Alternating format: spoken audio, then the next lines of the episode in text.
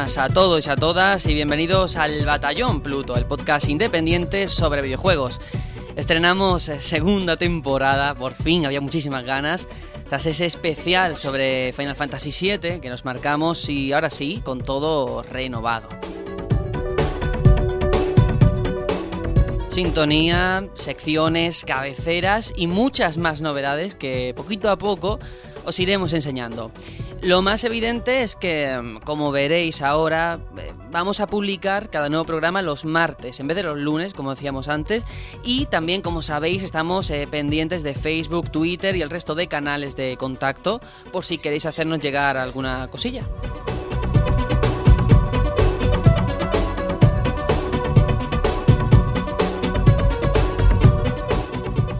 Antes he dicho que hemos cambiado todo, pero no es verdad. Hay algo que sigue exactamente igual o mejor todavía, que es el equipazo que forma el programa. Serenion, estrenamos temporada. ¿Qué tal? ¿Cómo lo llevas? Pues a mí me gustaba más el tema del año pasado. Uy, No sé. ya empezamos Que a mí me picando. suena muy. No sé, oyente, vamos a hacer un llamamiento para que Sergio ponga los temas de siempre. Este es Venga, pachangueo nada, fuera bueno. coña, ¿qué tal todo? Bien, sí, bien. sí, sí. Hashtag, hashtag, la música de antes era mejor. Eh, eh, eh, nada, ¿qué tal todo? ¿Qué tal ese veranito? Bien, ¿Qué bien. tal el especial de Final Fantasy? ¿A la gente moló? Parece ser que sí, que parece ser que gustó, lo cual, mira, es un primer paso.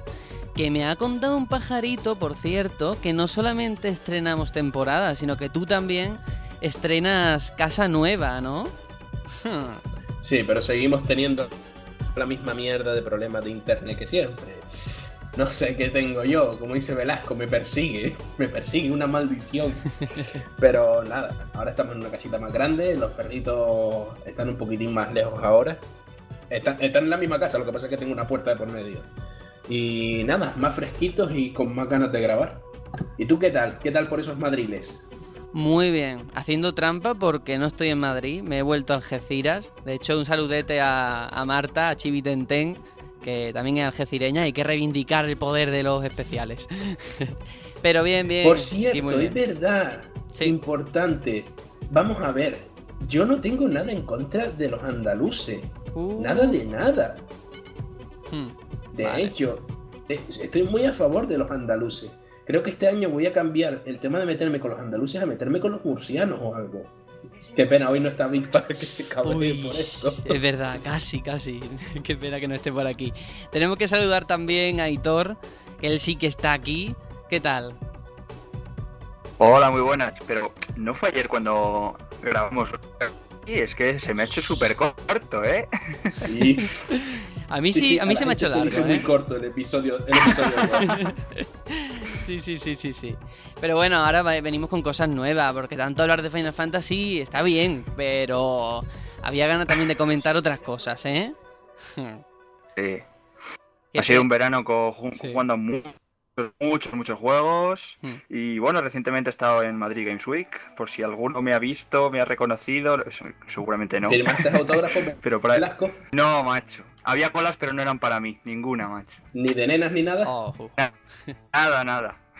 Pero hay que A ver el año que viene, cuando qué- ya empecemos mala a ser suerte. más famosos que Jesús. Sí, pero hay que ver qué mala suerte que cuando tú te vas a Madrid es cuando yo me vuelvo. O sea, qué, qué mal, ¿eh? Qué Ay. mala coordinación. Bueno, a ver si en el concierto de, de Sí. Zelda ahí habrá otra oportunidad. Claro. A ver, a ver, montamos Pues sí. un- el batallón Pluto en vivo y en directo.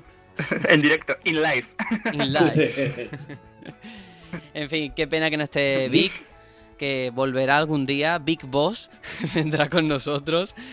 Y además ahora tiene Play, o sea que ha estado jugando al Metal Gear. Ya veremos qué pasa por ahí. Y nada, yo soy Quizás por eso Sergio. no esté por aquí. Mm, no sabemos, no sabemos. Ya veremos a ver qué pasa. Bueno, que yo soy Sergio, que voy a presentar este programa, este inicio de temporada. Todav- Todavía falta entrar en calor. Estamos un poquito fríos, nos cuesta... Pero yo creo que poquito a poco, a lo largo de la hora y media que dure este programa, iremos entrando en materia. Tengo que decir una cosa. Es que se acerca el invierno. Sí, se acerca el invierno. Winter is coming. Tengo que decir una cosa, porque si no la digo ahora, como no tenemos sección de off topic ni mierdas, tengo que recomendar una peli que os la voy a recomendar también a vosotros y a todo el que nos escuche. Y se llama eh, La Visita, la última película esta de Shyamalan, que está bastante guapa, ¿eh? Ahí lo dejo. Esta de que Pues yo- de unos abuelos que están locos. que La de, decir- la de los abuelos de miedo. Sí, sí, sí, sí. Sí. Todo el mundo descojonándose en la sala. Yo tengo que hacer un llamamiento a los oyentes bueno. de nuevo. Hoy, hoy estoy de llamamiento. Con el hashtag, por favor, Sergio, entra en razón. Tenemos que obligar a Sergio a ver Juego de Tronos, que lo dejó en la primera temporada. Uy. Anda ya, anda ya. No, vi, vi la segunda, ¿eh? Vi la primera y la segunda. Pero es que me quedo dormido. Es un culebrón, al fin y al cabo. Disfrazado de, de- de dragones y de espada, pero es lo mismo. En vez de llamarse Antonio José o nombres así de telenovela, le ponen Tyrion y ese tipo de cosas. Pero es lo mismo. En fin, Hashtag Sergio, por favor, entra en razón. anda ya, anda ya. Vamos con el primer sumario de esta temporada para contar todo lo que vamos a hablar en el programa de hoy.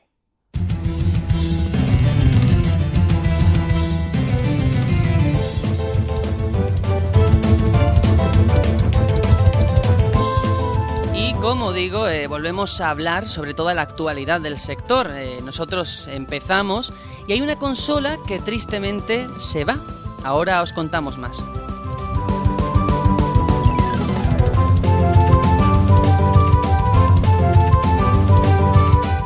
¿Y os acordáis de Assassin's Creed eh, Syndicate? Sí, hombre, sabemos que sí, que os acordáis. Pues ya se sabe alguna que otra cosilla que nos hará mucha gracia. Hmm, ya veremos ver qué pasa. Y también vamos a ponernos eh, nostálgicos. Nombres como Shenmue, Burnout, todos esos juegos muy interesantes van a estar aquí, los vamos a comentar porque hay noticias sobre ellos. Y no os vayáis, no os vayáis, porque vamos a analizar Bayonetta 2, el regreso de la bruja más querida de los videojuegos.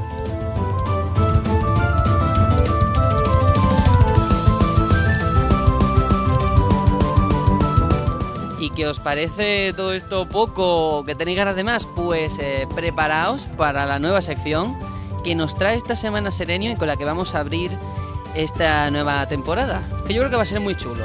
Así que nada, comenzamos.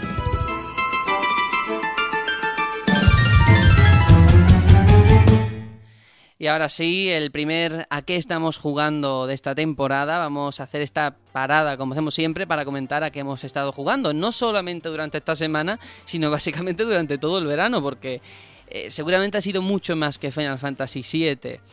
Em, hay que decir también, hay que explicar que para esta temporada hemos atendido a todos los comentarios que nos iban llegando de que efectivamente se hacía muy larga esta sección, por lo que hemos restringido el número de juegos eh, del que cada uno puede hablar solamente a uno. Ejem, Serenium, ejem. Eso va por ti, creo Qué yo, pe- ¿eh? qué pesadilla, tío. Es que te pasabas ¿Cómo mucho tiempo hablando yo? tú. Era... no- Pero no- hostia puta, es que jugó muchas cosas, tío. Ahora, ¿cómo hablo? Mira, me estás diciendo a lo que hemos jugado todo el verano. ¿Cómo lo hago? He jugado más de 30 juegos. ¡No puedo! Pues hay que hacerlo. Uno, uno- uno a la semana. Claro, hay que Y hacer no ese cumplo 30 ejercicio años. de abstracción. No, pero mira, mm, ya que te he mencionado, vamos a hacer las cosas bien, Serenion. Vamos a hablar contigo, vamos a que tú empieces a contarnos a qué has estado jugando y elige bien porque nada más que tienes un juego. O sea, Claro, elige claro, bien. por supuesto. Es que mira, en un principio yo pensaba hablar, no sé, del Infinity, que, que como he dicho me cayó ayer, o de Mass Effect, que me he pasado toda la saga este verano, incluso de Final Fantasy, que igualmente seguro que algo nos dejamos en el tintero y no lo hablamos. Pero no, voy a hablar hoy de Prison Architect, tío. Porque qué juegazo más tapado he tenido en mi lista de Steam durante años, ¿eh? Qué juegazo. Sí, sí. Bueno, eh, lo explico por encima. Este juego es de una empresa eh, típica indie que se llama Introversion Software, que lleva un montón de años. Y yo los conocía desde, no sé, Windows XP o así, por un juego de mierda que se llama Uplink, en el que simulaba ser un hacker. Una basura, vamos, pero que estaba graciosa. Pero bueno, vamos a Mm. centrarnos en este. ¿Qué es Prison Architect? Prison Architect es un juego que ha salido de Kickstarter que mezcla eh, los Theme Park de siempre, los juegos aquellos de, de Bullfrog en los que gestionabas un hospital, un parque o demás, con prisiones.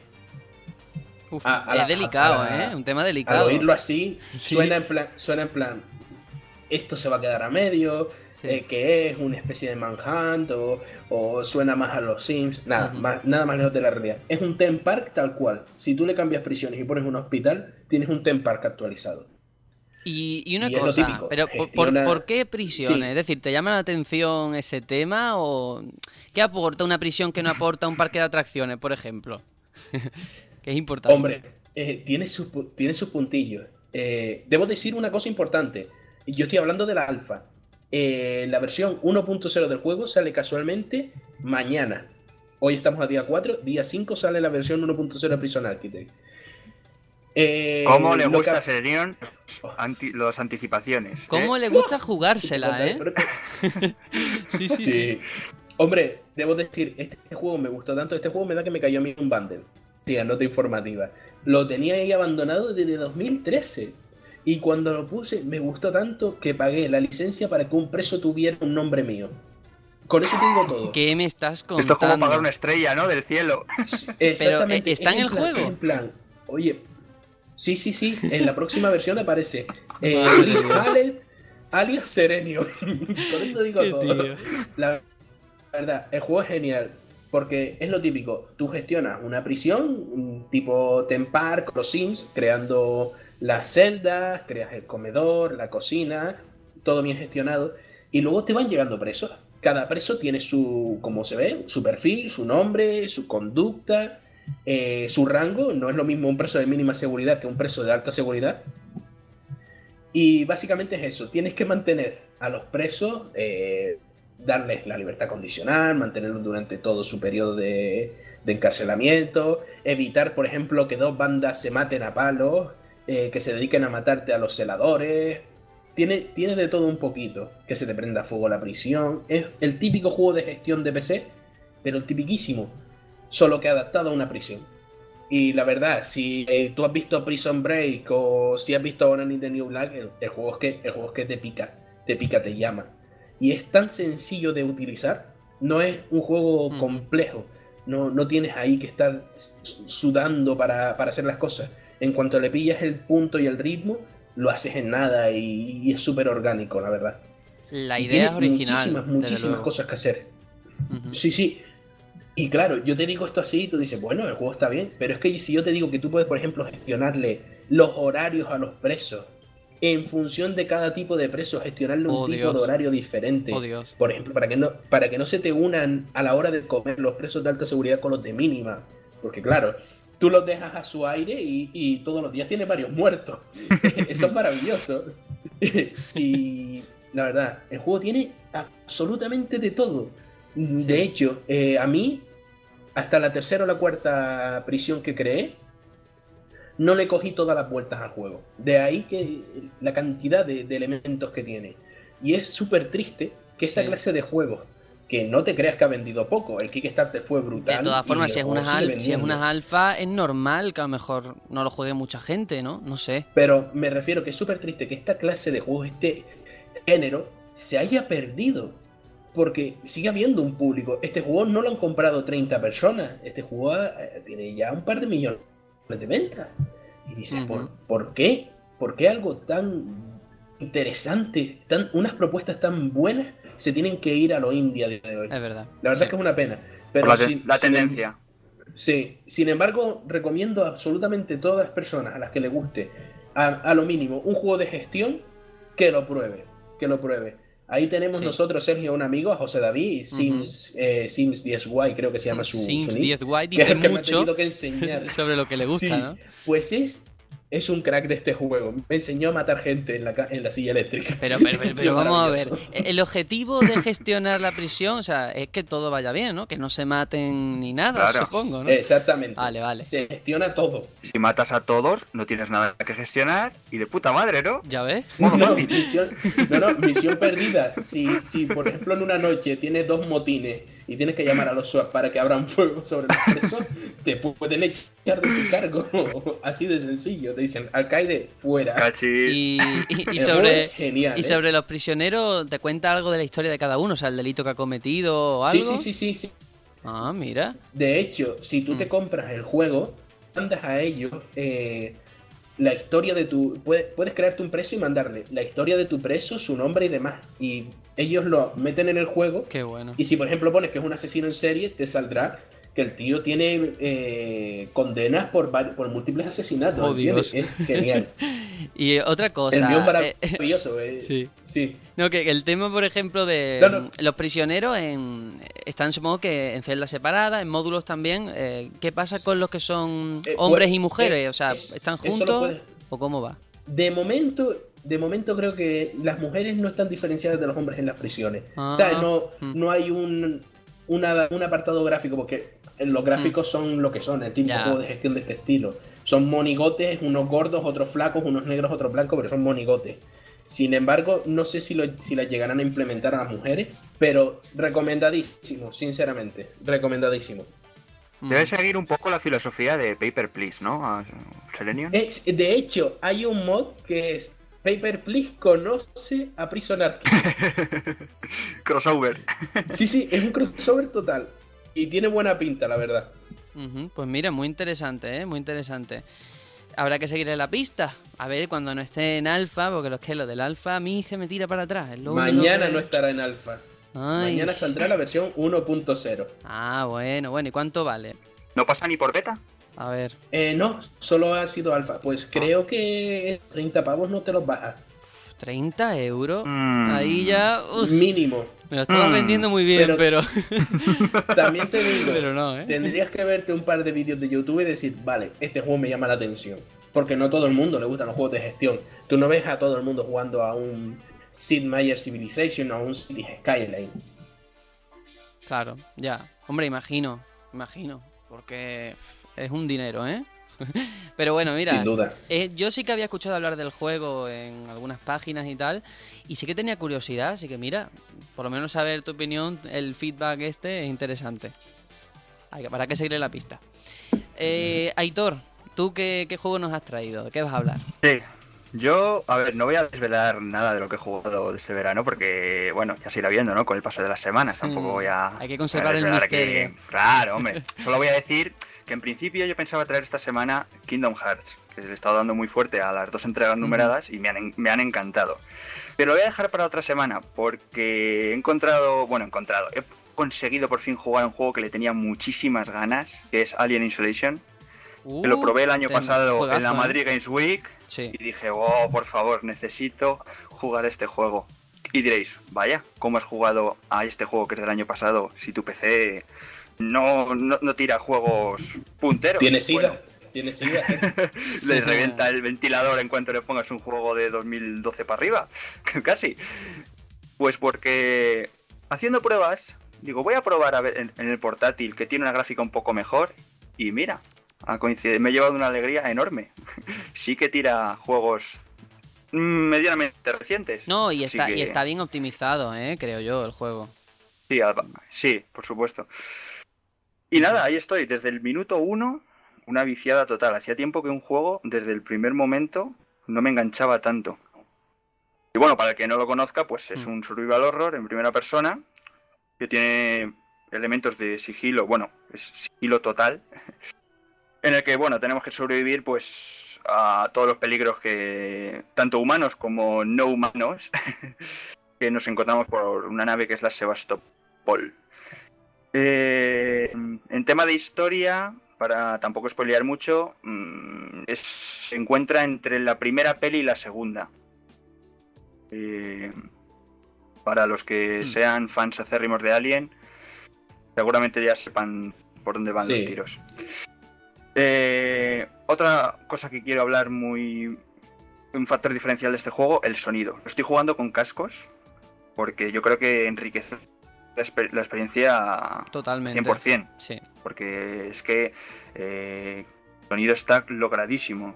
Eh, La pregunta pis- es, las pisadas, giros de la nave, está todo bueno. Brutal. Si, si yo me pusiera unos cascos con este juego, ¿jugaría o, o- o- o correría por Mm, mi Co- vida? co- Correrías. correrías, correrías. Totalmente. Yo tengo que decir así un dato interesante y es que el año pasado eh, yo puse a este Alien en mi top 3 de Gotis, o sea, quedó en el segundo puesto. Mm, Porque es que, como tú has dicho, o sea, para los que son fan, yo por ejemplo que soy muy, muy, muy fan de Alien, es que es una gozada. O sea, se nota el amor que han puesto a la hora de hacer el juego los de Sí. Creative Assembly. Se nota muchísimo. Y yo me acuerdo que había mucha gente criticando, ¿no? Es que, con lo del sigilo, ¿no? Es que te tienes que tirar media hora en una taquilla porque el alien no para de dar vueltas. Bueno, es que eso, Claro. eso es realista, tío, ¿sabes? Es Claro. normal. Pero Claro, yo- pero puede que esa sí. gente viniera del Colonial Marines y entonces al cambiarle tanto la dinámica les chocaría, ¿no? puede del ser. chiquito- Del chiquito alien. ser. El shooter al sigilo. Yo lo, lo que sí quiero saber a ti, ¿qué te parece la inteligencia artificial del alien? Eh, a ver, eh, yo debo decir que llevo un par de horitas jugadas, tampoco he llegado al, punto en el que ya eh, es un, gato y ratón con el alien. Pero bueno, lo que pude jugar en el modo, porque tiene un modo especial, tienes la propia campaña y luego tienes un modo supervivencia que te mete de lleno a hacer un- una caza de alien contra ti. A mí me parece que es bastante buena la inteligencia artificial del alien.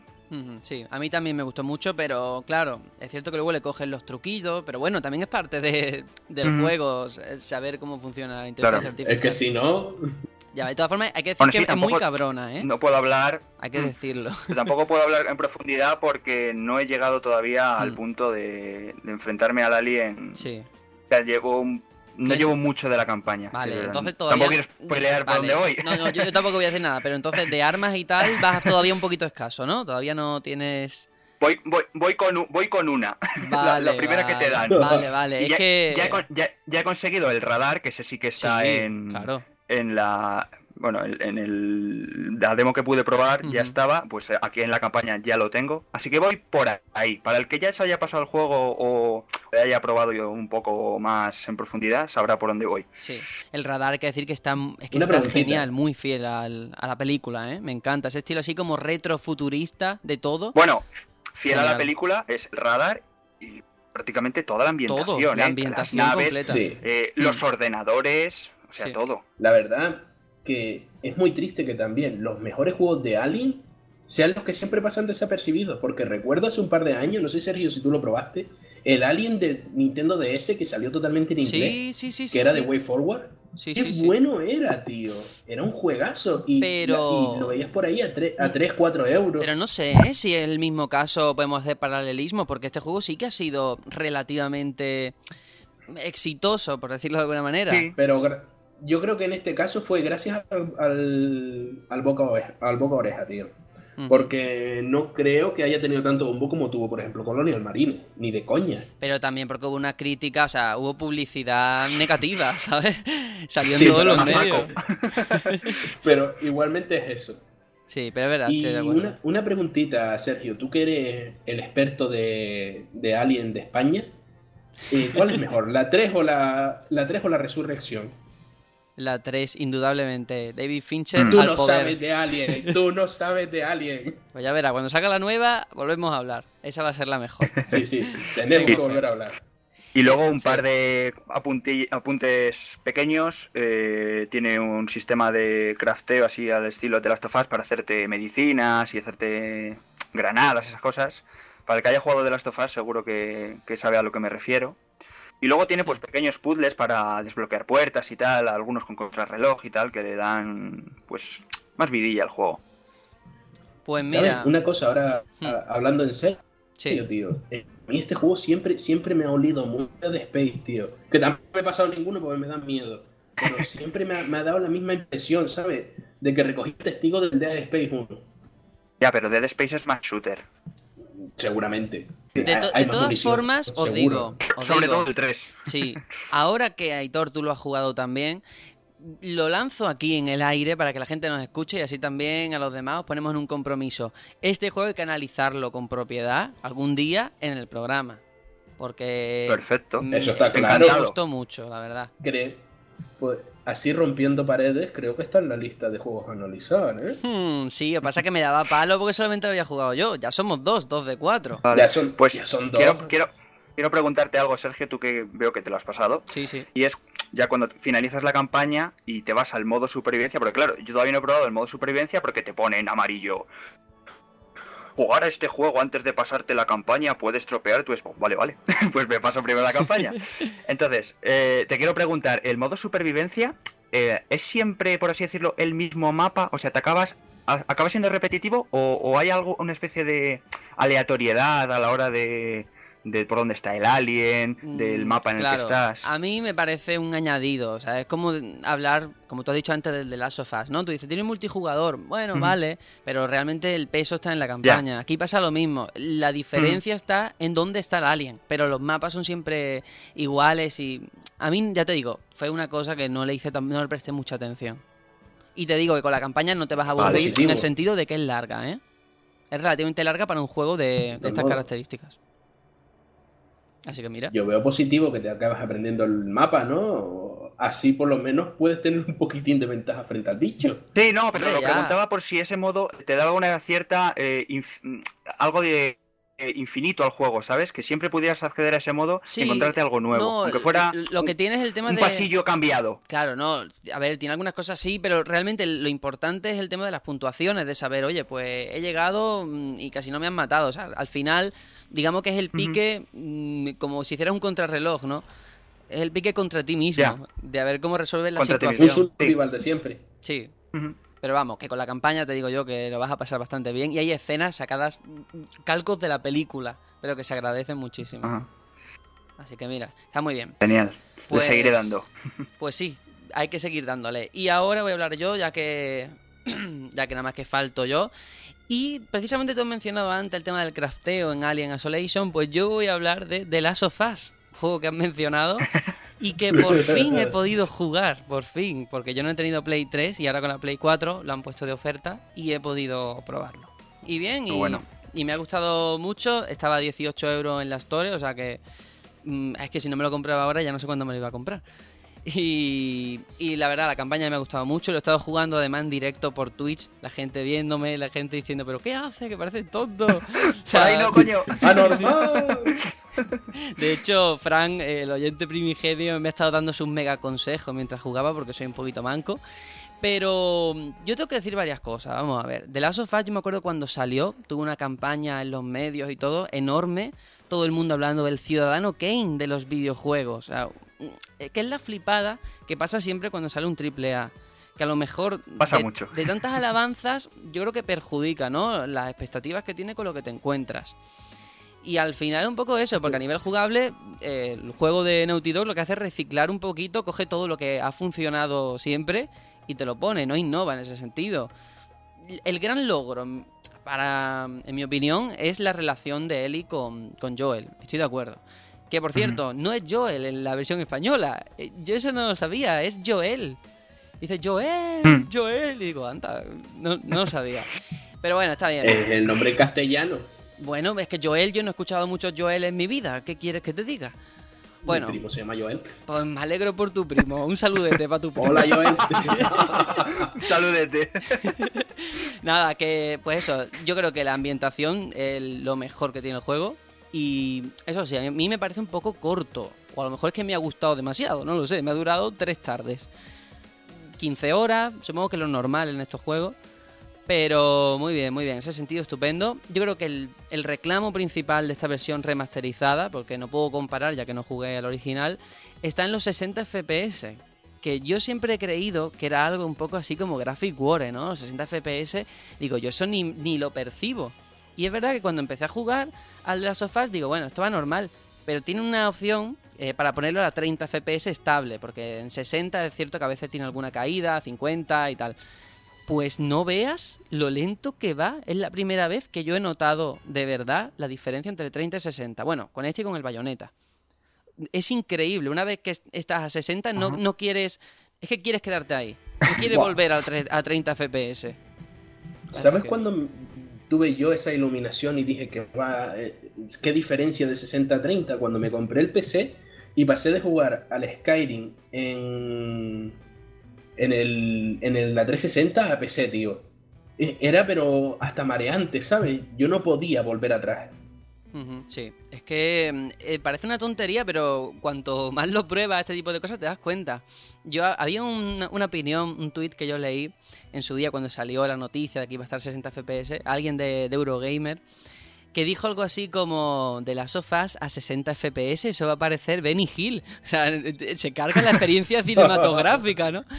Pero ¿qué va? ¿Qué va? Que va todo con una fluidez, que no hay que confundir fluidez con que vaya mm, a cámara rápida, ¿sabes? Son cosas muy diferentes y se agradece. Vale, te tengo que hacer una pregunta. Ahora, ¿qué opinas tú de esa clase de comentarios que se han oído en otros juegos que no quiero mencionar de lo vamos a poner a 30 FPS para que sea más cinematográfico? A mí me parece una excusa lamentable. O sea, me parece que es una forma de encubrir otros problemas que tienen de cara a conseguir que llegue a 60, ¿eh? Porque es que es que es una tontería. Es lo típico de no es que el ojo nada más que ve 24 fotogramas por segundo. Pero es que esas cosas se nota, se nota. Y nada, rápidamente, Claro. voy a hablar un poquito del juego porque al final me pongo muy técnico y, y no mola. A mí ya digo, me ha gustado mucho. El final es abierto, pero vamos, abierto es abiertísimo. Te deja Spoiler. no, te deja que tú dices, quiero más, ¿qué ha pasado aquí?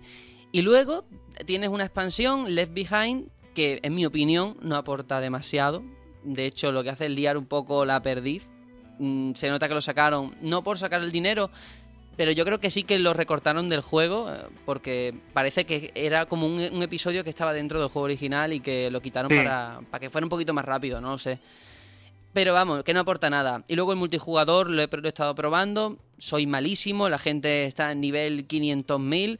mm, No doy ni una, pero bueno, de vez en cuando. Eso algo pasa siempre, hago. tío. Sí, sí, sí, sí, sí. Sí, cuando pillas tarde lo- lo- la- eh, los multijugadores así, es una frustración monumental. Por eso entiendo cuando los tumban tras un año o dos.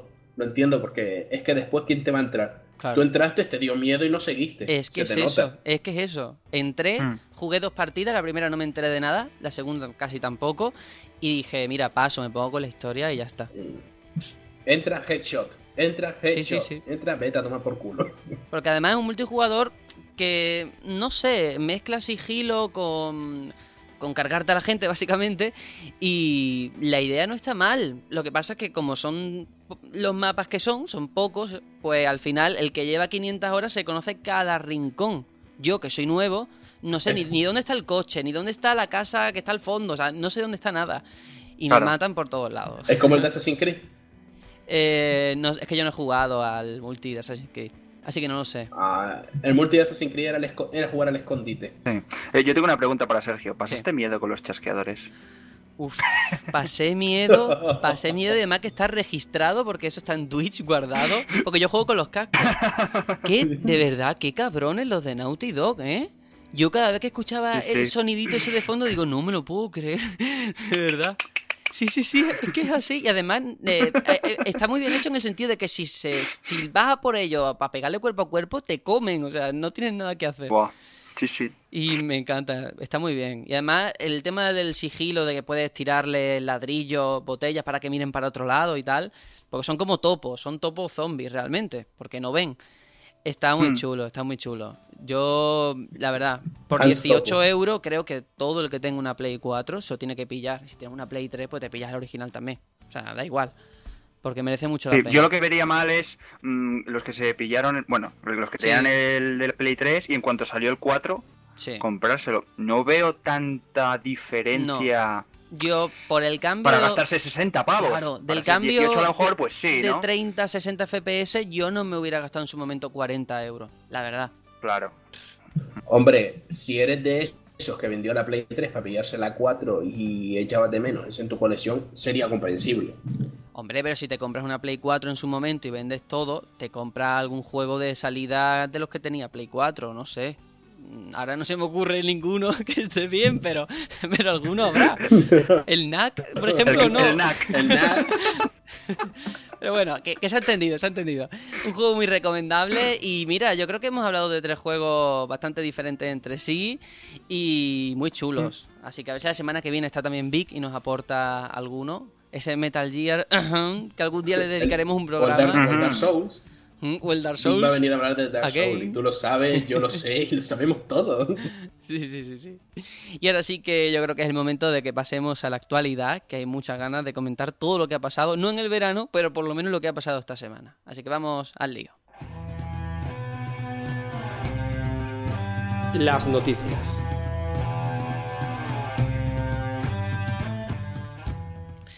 Y bueno, lo primero que os habréis fijado de que ahora tenemos una vocecita que dice las noticias. Esto va a ser una, una novedad nueva de esta temporada, que todas la- las cabeceras las tenemos puestas con, con ese tipo de cosas. Y tenemos que hablar de noticias, pero de una noticia con la que abrir esta sección que a Serenion yo creo que le va a tocar la patata. Y es que François Pelan, director de desarrollo en Ubisoft Quebec, ha confirmado que Assassin's Creed Syndicate, atención, tendrá microtransacciones. A mí me parece una obviedad, pero bueno. El caso es que todo esto lo explica de una entrevista que ha concedido a IGN en la que dice que estas microtransacciones van a ser opcionales y que lo que va a hacer es que sirvan para acelerar el progreso del juego y ahorrar tiempo. No se sabe nada del precio, pero parece ser que podría rondar los 2 dólares como en otros juegos. Serenium, eh, tú que has jugado a muchísimo Assassin's Creed, ya nada más que me queden los dos primeros, ¿te- a- ¿de verdad a ti te parece esto una noticia? Porque es que yo lo daba por hecho ya. Mira, te voy a dar mi opinión acerca de esto y de todo lo que concierne a Assassin's Creed durante, desde el año pasado. Arreglé ya mi ordenador, no se calienta al jugar juegos. Puse el Assassin's Creed 10 minutos, lo volví a desinstalar. No voy a volver a jugarlo. Estoy hablando del Unity, por cierto. Ah, pero Esto ¿jugarías a no, Syndicate? No, voy a jugar a Syndicate. Assassin's Creed y yo ya hemos, nos hemos divorciado. Eh. No me voy a gastar el dinero en un juego. Por cierto, dato, Unity está también, tiene también microtransacciones. Claro, por eso lo digo, que no debería ser noticia, Mm. no es una novedad. Esto no es noticia. Claro. Pero aún así es como decir, ¿recuerdas que el año pasado vieron un lobo eh, rondando Assassin's Creed? Pues el lobo ha tenido progenie y viene otra vez de camino. Sí. Eh, no, no sé si queda alguien que tenga fe en Assassin's Creed después del Unity. Porque es que el Unity es infumable. Es que yo creo que ha perdido incluso aparte de los seguidores fiel, fieles que tenía. Me ha perdido a mí. Sí. Ya ha tengo hasta perdido a ti. novelas de Assassin's Creed. Ya Es que ves. tengo hasta novelas de Assassin's Creed. Soy- era muy friki de esto. Qué mal, qué mal. Y, y no, no, no hay manera de justificar la saga. Se ha echado totalmente a perder. Que atención, sí que conviene acla- aclarar que el, hecho de que tenga microtransacciones no significa que el juego vaya a salir mal. No, No, no, no, quiero no, tampoco eh, asustar No, o, eh, o lo tal. cortés no quita lo valiente, porque el Black Flag la ver- el- tenía su app companion de, de iPad, que la app companion estaba muy bien y sin embargo tenía microtransacciones. A mí las microtransacciones no me dan miedo, porque las puedes ignorar igual que puedes hacerles caso. Pero, ¿qué va? Es, es que ya de por sí es como si siguieras echándole basura encima a un juego. Y Assassin's Creed ya tiene demasiadas cargas. Y te digo más, que no es el único triple A que va a tener, o sea, que tiene microtransacciones. De Phantom Pain tiene microtransacciones, el Pro 16 Vale. también, Halo 5 Dead que va a salir. 3. Claro, Halo 5 también, o sea, hay tantos juegos que tienen microtransacciones, pero ¿por qué no trasciende o no afecta de forma negativa? Porque no es la base del juego, ¿no? No creo, no, de todas formas yo no creo que lo sea en este Ojo. Assassin's Creed. No, no, no, no, no, No. lo era. Pero también Claro. te digo, eran molestas en el Assassin's Creed Unity. Porque, por ejemplo, Borderlands 2 tiene microtransacciones. Puedes comprar que necesitas no sé qué y no sé cuánto. Sí que hay un comentario que yo, yo escuchaba mucho cuando salió el Unity, que también mucha gente se, flip- se flipaba y decían cosas que no eran ciertas o, o se tergiversaban. ¿Es cierto que para abrir cofres o ciertos cofres tenías que pagar? ¿O eso se lo inventó Sí. la gente? ¿Sí? Eso es lo A lo- molesto. Eso Vas por el medio del mundo. Hmm. Sí, sí, vas por el medio del- de, de París y te acercas a un cofre y te dice, para abrir este cofre tienes que utilizar la app de no sé qué. O para abrir este cofre necesitas tantas monedas Nomad. Eso se carga un juego. Y Unity tenía eso. Por ejemplo, es lo que estaba diciendo antes de que se me muriera la línea. Eh, Borderlands 2 tiene microtransacciones, pero son para comprar trajes. Claro. Ahí yo lo veo perfecto, pero perfecto. Pero así no, así no. Y si lo hicieron en Unity, créeme que en Syndicate también te encontrarás cofres que para comprarlos tengas que usar moneda real. A ver, la gracia de Assassin's Creed yo creo que está sobre todo en la ambientación. Y, y en una historia que yo creo que se ha ido diluyendo con los, historia. con los años también. El tema de, de tener un protagonista Está muy diluida. un protagonista que de verdad tenga identidad, ¿no? Porque desde Ezio Auditore o este tipo de, de personajes de los primeros, al Mm. final ya ni te acuerdas, ¿no? No sé si tú te acuerdas de Unity, quién era el prota. El de, el de Black Flag molaba.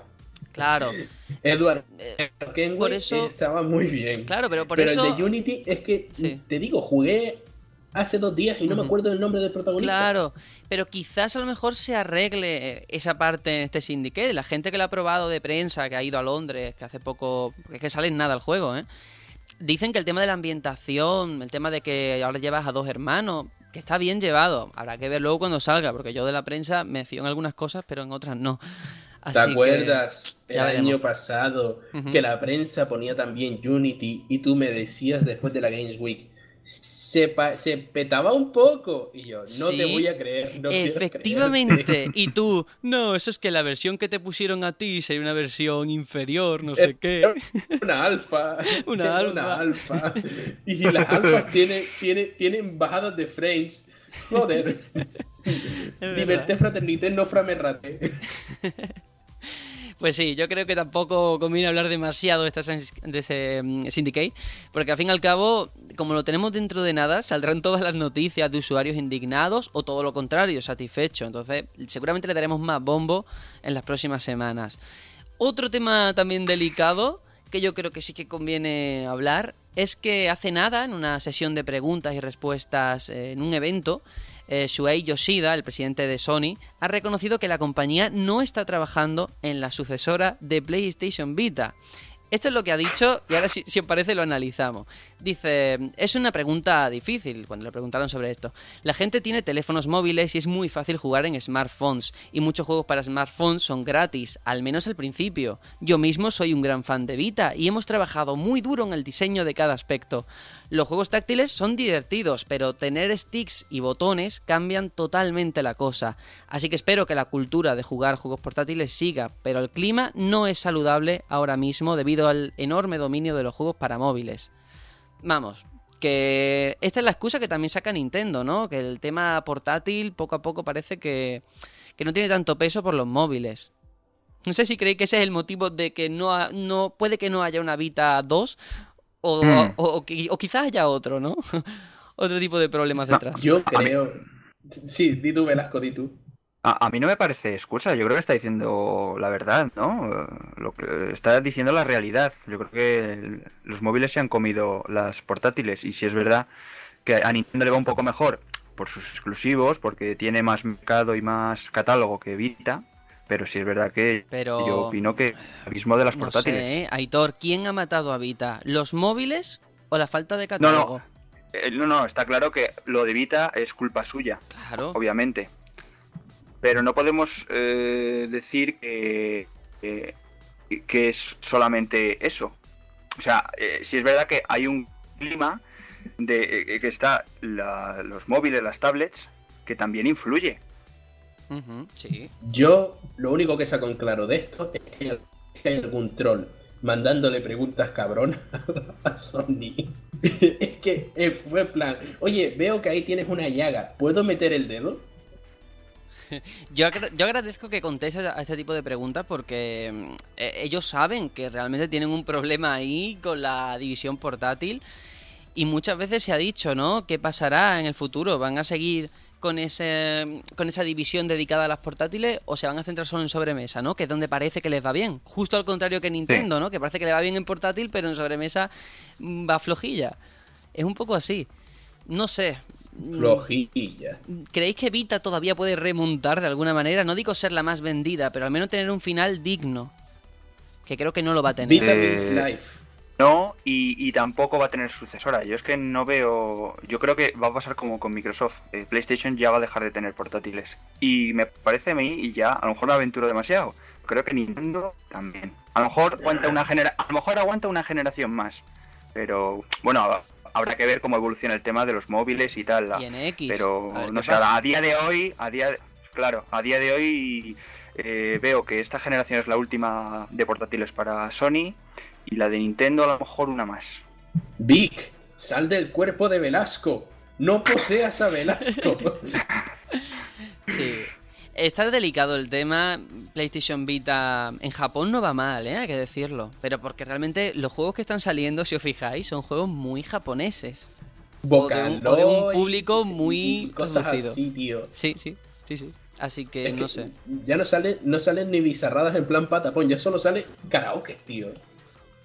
Y curiosamente tienen mejor, o sea, le dan mejores juegos en el Plus que a Play 4. Pero bueno, voy a dejarlo ahí. Porque si no me enervo. Pero es un tema muy delicado y yo creo que mm, se ha visto, se ha visto, por ejemplo, en el último E3 o en los últimos E3, que realmente Sony no le ha prestado atención a Vita. Así que ya veremos a ver qué pasa en el futuro. No nos vamos tampoco a extender mucho más en este tema. Vamos a seguir hablando de Sony de todas maneras porque la división de la compañía en Nueva Zelanda ha anunciado oficialmente que ya no se van a distribuir más unidades de Play 3 en los comercios. Lo que significa que en ese mercado, en Nueva Zelanda, se van a poder comprar solo hasta que se acabe el stock que hay disponible. Y nada, los de Sony han dicho que este es el fin de una era. Pero una- el fin de una era un poquito pronto, ¿no? Porque PlayStation 2 ha durado muchísimo. Y Play 3, Pero Mm. bueno, eh, PlayStation 2 es la excepción, ¿no? También no podemos compararnos con PlayStation pero 2. no, pero vamos a ver. PlayStation 2 ha sido Sony, muy- muy Sony siempre ha dado un buen final a sus consolas. Una muerte digna. Mírala también la Play 1. Todas han ido bien y Play 3 yo creo que todavía tiene recorrido, todavía está cara, ¿sabes? Yo me gustaría comprarme una. Bueno, no sé, porque con tantos remaster a lo mejor no me hace falta. Pero sigue a un precio alto. Me sorprende que en Nueva Zelanda Mm. se la quiten de en medio. Mm, ¿Y la europea? Tenía que ser el chiste, tío. No te lo metí así, no. No Eh, no sé, yo pienso que pa- el, el ciclo el ciclo normal, por llamarlo así, ¿no? Que de generación, de 5 o 6 años que suelen tener las consolas, de PlayStation 3 yo creo que acabó con, con The Last of Us. Yo creo que The Last of Us fue el final digno ese que dices tú, Sergio, para Sí. PlayStation 3. Sí, puede ser. Eh, Todo lo que ha venido después ha sido como la muerte lenta de la 2, que se Claro, lo- los FIFAs. ¿no? Ese tipo de. Los No, Call of Duty, que lo siguen Es sacando. un año nada más. Es verdad. Sí. La Play 2 dejó de venderse hace un año nada más. De fabricarse hace un año. No, no hace un par de añitos, hace un año. Así que flipa. Fíjate, sí, por eso me llama la atención. Sé que no es el mismo caso. Play 2 vendió, o sea, marcó historia, ¿no? Tiene el récord Guinness de, Sí. yo qué sé, de las consolas más vendidas. 15, 15 años fabricando la misma consola. Sí, sí, sí, sí. Es increíble. Ahora, yo tengo una reflexión también que hacer en voz alta. Y es que va a pasar en el momento. O sea, en el momento en el que se dejen. de- en el momento en el que se dejen de fabricar PlayStation 3, ¿eso va a, a favorecer a Play 4? ¿O no servirá para nada? ¿O no influirá, quiero decir? No Porque. influirá en absoluto. No creo. No sé, a mí me gustaría ser El positivo. público de Play. Vamos a ver, eh, siempre pasa lo mismo. El público de una consola de anterior generación eh, va rejuveneciéndose conforme va avanzando la generación actual. O sea, en la generación actual estamos los de eh, mediana edad, los pros y demás. Y a los nenes se le va comprando la consola anterior porque, porque, porque es más barata, los juegos son más baratos y es para que el niño empiece. De todas formas, no hay mucha diferencia de precio entre Play Bueno. 3 y Play 4, ¿eh? O sea, el salto no es Eso sí que es triste. tan grande. Bueno, triste o Recuerdo bueno, que- no sé. No, No, sé no, cómo verlo. eh, es negativo porque recuerdo cuando Play 2 bajó a 100 euros con un juego y con mandos y no sé qué, que vendió como churro. Ujú, sí. Ahora, de todas Yo- formas, yo lanzo viene, una rebaja. Sí, a ver, Coméntanos, Iker. eso. Iker 2. Eh, eh, ¿en qué, ¿Cómo queda esto para Xbox 360? Quiero decir, eh, hará, eh, ¿se fijará en Sony? ¿Dejará de producir 360 o, o seguirá con las dos, tanto One como 360? Es Fuera que coña, ahí, se ahí se, suma, sí, pero ahí se suma también el tema de la retrocompatibilidad que no tiene Play 4. Mm. A lo mejor seguir vendiendo Claro. juegos de 360 es positivo y por tanto mantener viva la consola también. Pero Ujú. vamos, buena reflexión. Me ha gustado, me ha gustado. De todas formas, e- el tema lo podemos dejar aquí y porque tiene miga. De, to- de todas formas, recordar que sí que hay una rebaja anunciada, no de forma oficial en Europa, pero que está claro que va a terminar llegando, eso es un hecho. Así que mira, eh, a ver si también, yo qué sé, tiene algo que ver con este, con quitarse la Play 3 de en medio, ¿no? Dejar solamente a Play 4 con alguna rebaja importante. No lo sé. Vamos a dejar las suposiciones aquí y vamos a hablar de otro tema que este sí que es muy chulo. Por fin nos dejamos de malas noticias, que ya que empezamos la temporada vamos a hacerlo bien, siendo optimista. Y es que Three Fields Entertainment, un estudio fundado el año pasado por dos señores llamados Alex Ward y Fiona Sperry, eh, son los cofundadores de Criterion. Pero este estudio lo más llamativo es que está desarrollando un juego que, atención, va a ser el sucesor espiritual de Burnout. Y no solo eso, sino que los tíos han... Sí, sí, sí, y han sacado un hashtag en Twitter para animar un poco el cotarro, que, que es Shiny Red Something, que recuerda a Shiny Red Car, el, el nombre clave del primer Burnout. Y claro, ahí también te deja la duda, ¿no? ¿En qué, en qué secuela se va a basar? De todas formas, la saga Burnout hay que recordar que la sigue teniendo Electronic Arts. Así que... Electronic Arts, sí. A ver qué va a pasar. O sea, eso de ser el sucesor. No puede tampoco copiar demasiado, ¿no? No hay... Pero mira, sería llenar un hueco en el mercado que yo creo que no hay ahora mismo. Y Burnout era un juegazo. Yo espero, vamos, que, que saquen ahí otro nuevo Paradise, tío. Que fue joya, joya. A ver. A ver cómo, cómo acaba la cosa, porque tampoco sé cuánta gente estaría interesada a día de hoy. Porque es que desde el último Burnout ha llovido. No sí. sé. Hombre, si contamos el último Need for Speed como un burnout, porque es un burnout tapado por el otro nombre, eh, vale. Pero si no, eh, Burnout Paradise salió en 2009 en PC y 2008 fue el lanzamiento oficial. Ya han pasado ves. 7 años. Son siete años, ¿eh? Madre mía. Pero bueno, que puede salir algo interesante y habrá que seguirle también la pista. Em, yo creo que convenía por lo menos recordarlo porque es que yo cuando lo vi dije, madre mía, que los cofundadores de Criterion que van a volver a hacer un juego que yo creo que dentro de lo que es la compañía Criterion es lo que más se les reconoce, ¿no? Burnout. Así que estupendo. Me parecía genial traerlo Joder. aquí. Y otra noticia... Otra noticia muy buena también de juegos así, que se le tiene cariño, aunque este quizás sea un poquito postureo, el que voy a nombrar ahora, es que el estudio que está haciendo Shenmue 3 ha fichado a Kit Nokon. Bueno, Nokon es quien estaba tras el proyecto fan que hemos visto tantas veces en las noticias, ¿no? De ese Shenmue original a alta definición que siempre salía, mira, están recreando el Shenmue original en Unreal. Pues este chico el que lo está haciendo y le han reclutado para Shenmue 3. Pero lo más llamativo es que según algunas interpretaciones del contrato que ha firmado, parece ser que a lo mejor no solo puede que trabaje en Shenmue 3, sino en alguna remasterización de las entregas originales. Estaría bien, porque ahora sacar Shenmue 3, por muchos millones que haya recaudado y que tenga detrás, mm, quiera que no, es un juego de nicho, es que es así. Sacar los anteriores, muchos están tardando. Sega está tardando muchísimo en sacarlos, ¿eh? Shenmue 3 es Freestyle Gaming by Yu Suzuki para todo el mundo. Action. Reaction. Sí, sí, sí. Sí, sí. en serio, este, este juego es un postureo monumental porque ni el Tato ha jugado a Shenmue, tío. Que ni el Tato ha jugado. Que yo tenía Dreamcast y no jugué. Que no juego con nadie. Es que es verdad. Por eso, a lo mejor un- una remasterización está bien. De todas formas, a mí lo bueno de la noticia es que me parece coherente. No como ha hecho, por ejemplo, Capcom, que los chavales que estaban haciendo la versión HD de Resident Evil 2 se la echaron para atrás para hacerla ellos. Eso me parece muy sucio, ¿sabes? Después de tanto año pidiéndolo, me parece más coherente que si, por ejemplo, este chaval ha estado trabajando en esa versión HD de, de Shenmue, le den trabajo en el estudio. Ah, Estos son los...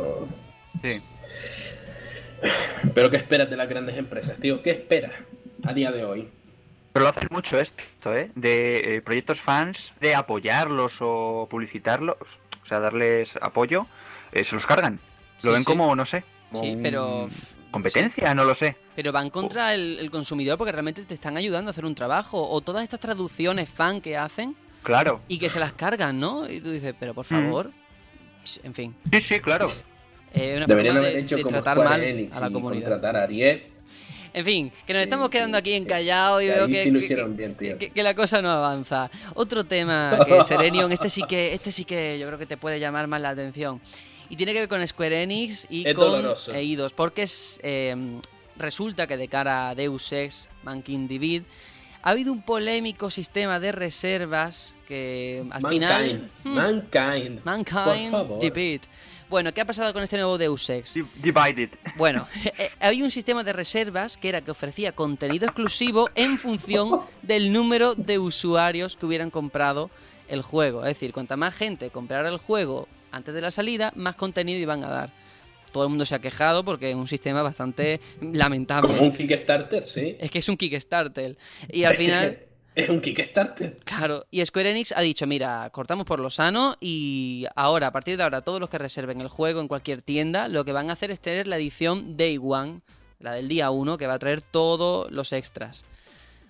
Mejor corregir a tiempo, ¿no? Han hecho Es bien. que no, no. Sí, sí, sí, sin duda. Sí, porque Y vaya, Algo lógico. Es que eso fue un peo mental de, de Square Enix, tío. Pero un peo absurdo. ¿Cómo coño se les ocurre hacer eso? Quisieron ser originales, pero no Pero sé, mal. eso se Eh, pasa un poco Imitando original. Kickstarter. Muy es mal. que Pero Serenion, ¿tú lo has reservado? en base al dinero que diera. ¿Tú lo has reservado? No, no, no, y no lo voy a reservar. Ah, ¿Por No, qué? No, no lo voy a reservar. ¿Por qué? Porque seguramente lo pille para PC y en PC yo no compro físico si puedo. Anda, pues eh, hay, que decir, por si hay alguien absurdo. que nos esté escuchando, que la versión esta de Day One trae mm, la banda sonora original en, en digital, trae un pack de agente encubierto, misión extra para el juego y libros digitales. O sea que trae muchas cosas, ¿eh? Pero todo en Pero digital. no trae ni Qué la- pena. No trae ni la mitad de cosas que trae Witcher 3 por menos dinero, sinceramente. Ay, bueno, The Witcher 3, no me hablen, ¿eh? que algún día tendremos que hacer The Witcher 3 contra Metal Gear, que es lo que hace todo el mundo. Así que vamos a dejarlo ahí. Eso es otro postureo igual que el Shenmue. Sí, sí, sí, es verdad. Metal Tranquilos, Gear. cuando llegue Fallout se bajará Sí. la cremallera. Es Él se verdad. está comprando ya en mi biblioteca de Steam. Vamos a cerrar ya con lo que es la actualidad, que si no se nos hace muy pesado, muy monótono. Y tenemos que hablar de un juego que desapareció de la nada, fue como magia. Y es que resulta que el plan de Warner Bros. es volver a poner a la venta la versión PC de Batman Arkham Knight a finales de octubre, o sea, que queda muy poquito. En la página de Steam lo que han puesto es que a finales de mes se va a lanzar, pero también con todas las últimas actualizaciones que han ido saliendo, con todos los DLC que se han ido publicando, para que lo tengas ahí. Hay que recordar que el juego, la versión de PC está desarrollada por Iron Galaxy, que se lió toda la que se lió. Uf, yo no sé si, bueno, sí sé que esto va, va a repercutir en, en las ventas, porque ya a estas alturas está ya muy quemado, ¿no? Todo el tema de la versión de PC de Batman. Yo cada vez que veo esta noticia me viene a la cabeza la canción de Pinky Cerebro, tío. Genio malvado. Esto lo hicieron en plan. Ahora que se olviden del juego y lo volvemos a poner y parece novedad y lo ve, compra más. Ya ves, sí, sí, sí. Pinky Cerebro. Qué grande, qué grande. De todas formas, yo qué sé, a finales de octubre, o sea, ¿cuántos meses han pasado desde que salió el juego? No sé. Yo ya no me acordaba ni del juego. Es que dentro de En un nada- año tan fuerte. Pero es que va a ser Goti todos los años si sigue así, ¿sabes? Es que ¿cómo puede tardar tanto? No lo sé. como StarCraft. No, pero piénsalo, piénsalo de la siguiente manera. En un año tan fuerte, no podían permitirse esta cagada. Sí. Es que es súper Sí. absurda. Se, se cargaron a sí mismos para los rankings, eso en un principio. Olvídate de que estos tengan ningún premio en plan. Ujú. Porque, vamos, a lo mejor si hubiera salido bien de primera, hubiera podido competir mejor. Sí, de todas formas, todos los juegos que salen a principios de año o en el primer trimestre, al final siempre les perjudica de cara a los GOTY, ¿eh? Me he dado cuenta. Bloodborne, Pues que Blood- posiblemente es un juegazo. Y a, y a Witcher, Claro, todos esos juegos que han ido saliendo. yo, yo creo que no. Pero es que The Witcher salió mm, eh, en abril, puede ser, abril, mayo. Abril. Y Bloodborne también. Sí. Sí, sí, salieron en el mismo Bloodborne no y- fue en están- febrero, En marzo. febrero. Febrero, claro. De- igualmente, plantéatelo. Son dos juegos que salieron a principios de año y que igualmente se mencionan para los GOTY. Sin embargo, este Sí. nadie se acuerda de él. Ya, ya, ya, ya, por supuesto. Una cosa no quita la otra. En fin, que ahí está. A ver si esta vez no hay problema y sale bien el juego. Y ahora Le sí van a dar el premio al Sleeper. del al año. sleeper del año. bueno, nos quedamos aquí y ahora sí que vamos a pasar al interludio musical. El tema con el que vamos a abrir la temporada lo ha elegido Serenion, así que nada, cuéntanos qué nos has traído antes de poner la canción. Ay, ¿cómo se llama esta canción? Es el temazo que se escucha en, Alan que... Wayne.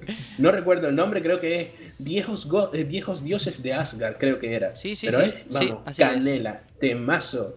Bueno. Eh, un juegazo de 10 con un temazo de 20. Bueno, lo de juegazo de 10 ya lo discutiremos otro día, otro debate. Otro Pero bueno, un buen juego, vamos a dejarlo ahí. Vamos a escuchar ese temazo de dioses.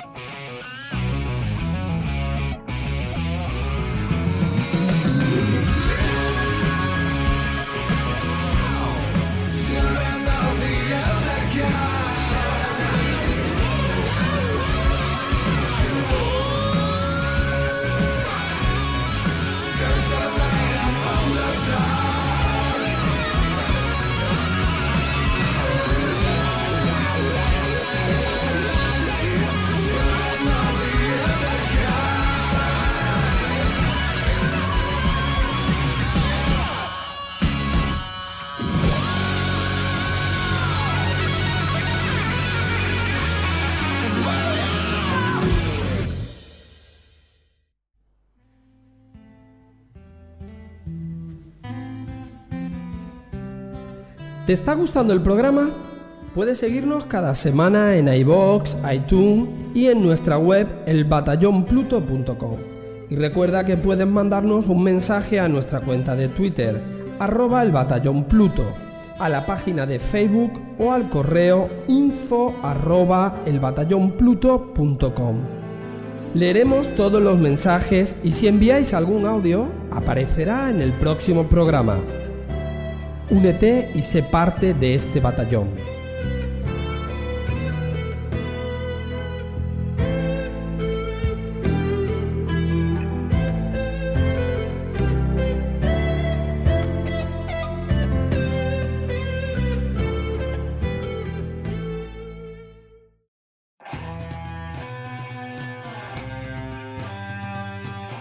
El juego de la semana.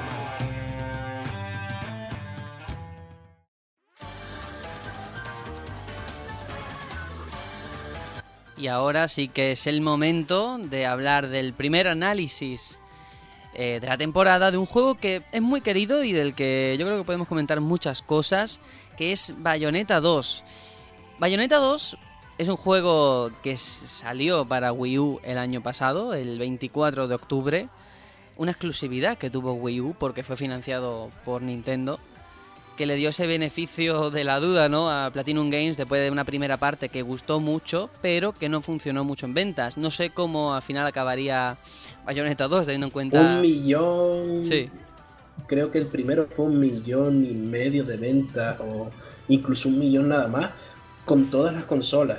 Madre mía. Fue súper triste. Y, y después creo, no fue en Play 3 en la que salió Fatal también. Sí, sí, tuvo una adaptación El- bastante mala. malo. Un port bastante malo.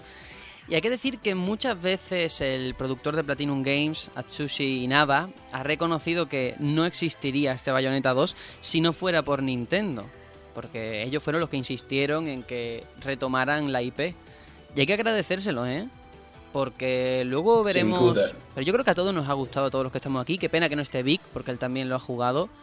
Y seguro que también tendría cosas que comentar. Y no poca. Y no pocas, y no pocas. Por lo menos dos razones para comentar Bayonetta tenemos. Dos buenas razones. No, hombre, y muchas más, muchas más. Eh, lo principal es el apartado jugable, pero creo que lo, lo primero que hay que decir, porque mucha gente le echa para atrás el hecho de Bayonetta 2, ¿no? Ese 2, bueno, si no he jugado el primero, ¿qué pasa, no? Porque hay mucho público de Wii U que posiblemente no tuvo 360 o Play 3. ¿Qué, qué va a pasar, no? ¿Se enterarán de algo? Bueno, hay que explicar que la historia gira sobre el descenso a los infiernos de, de la bruja para rescatar a Jean, que es su compañera, tras quedar su alma encerrada en el inframundo. Esa es la premisa, es bastante sencilla y realmente no, no hay mucho más. La historia, yo creo que todos esta- estaremos de acuerdo, ¿no? Ahora entraremos, pero es un amasijo de, de clichés Eh, desde el primer momento. Viene, viene a ser Sí. el mismo rollo de que Devil May Cry y Sí. que toda esta balaustre sí. de juegos que, que te ponen una historia en plan, tienes historia, ala, confórmate.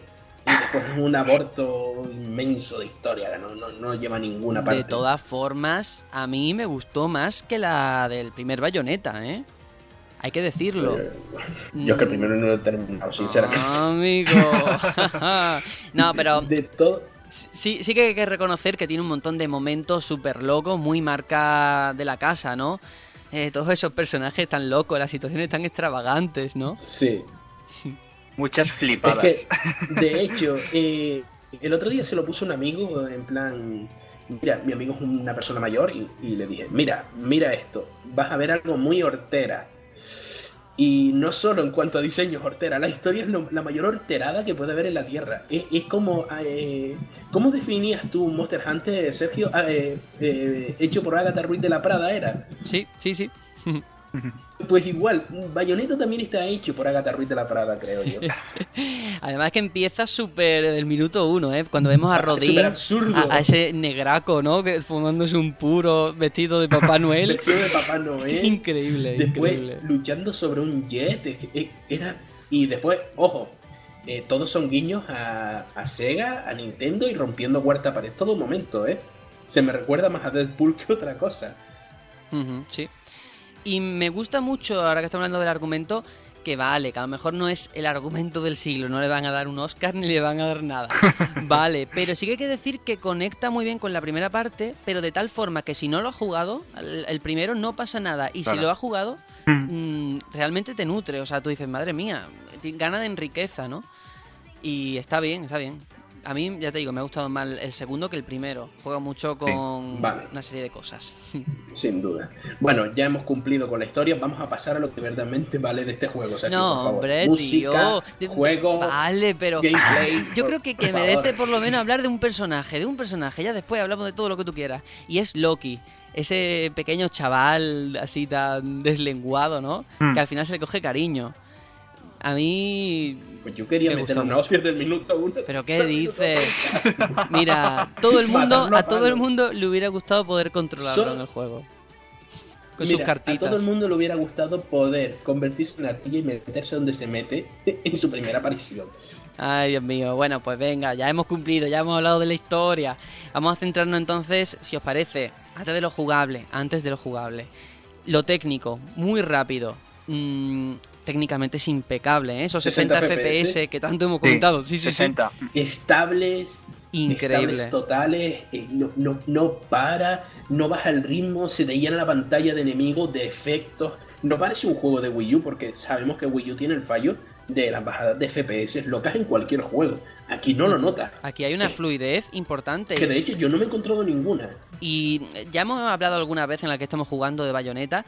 Pero yo sí que me gustaría que Aitor, sobre todo tú que jugaste a Devil May Cry, y quieras que no has visto la diferencia, ¿cómo, cómo lo ves? DMC.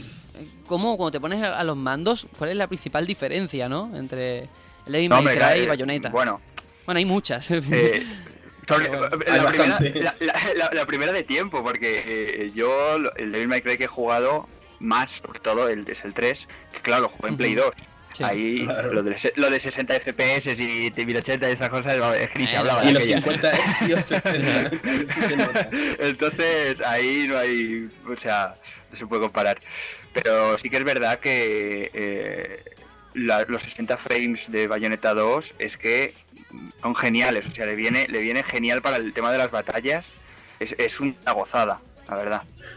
También hay que decir, eh, ya no solo en diseño, en cuanto a jugabilidad, eh, el juego es completamente diferente a otras obras eh, de la propia de la propia compañía. ¿eh? Y hay que Porque decir- si te- Sí. Sí, sí, no, no, perdona. que- no, no, es que es eso, por ejemplo, May Cry.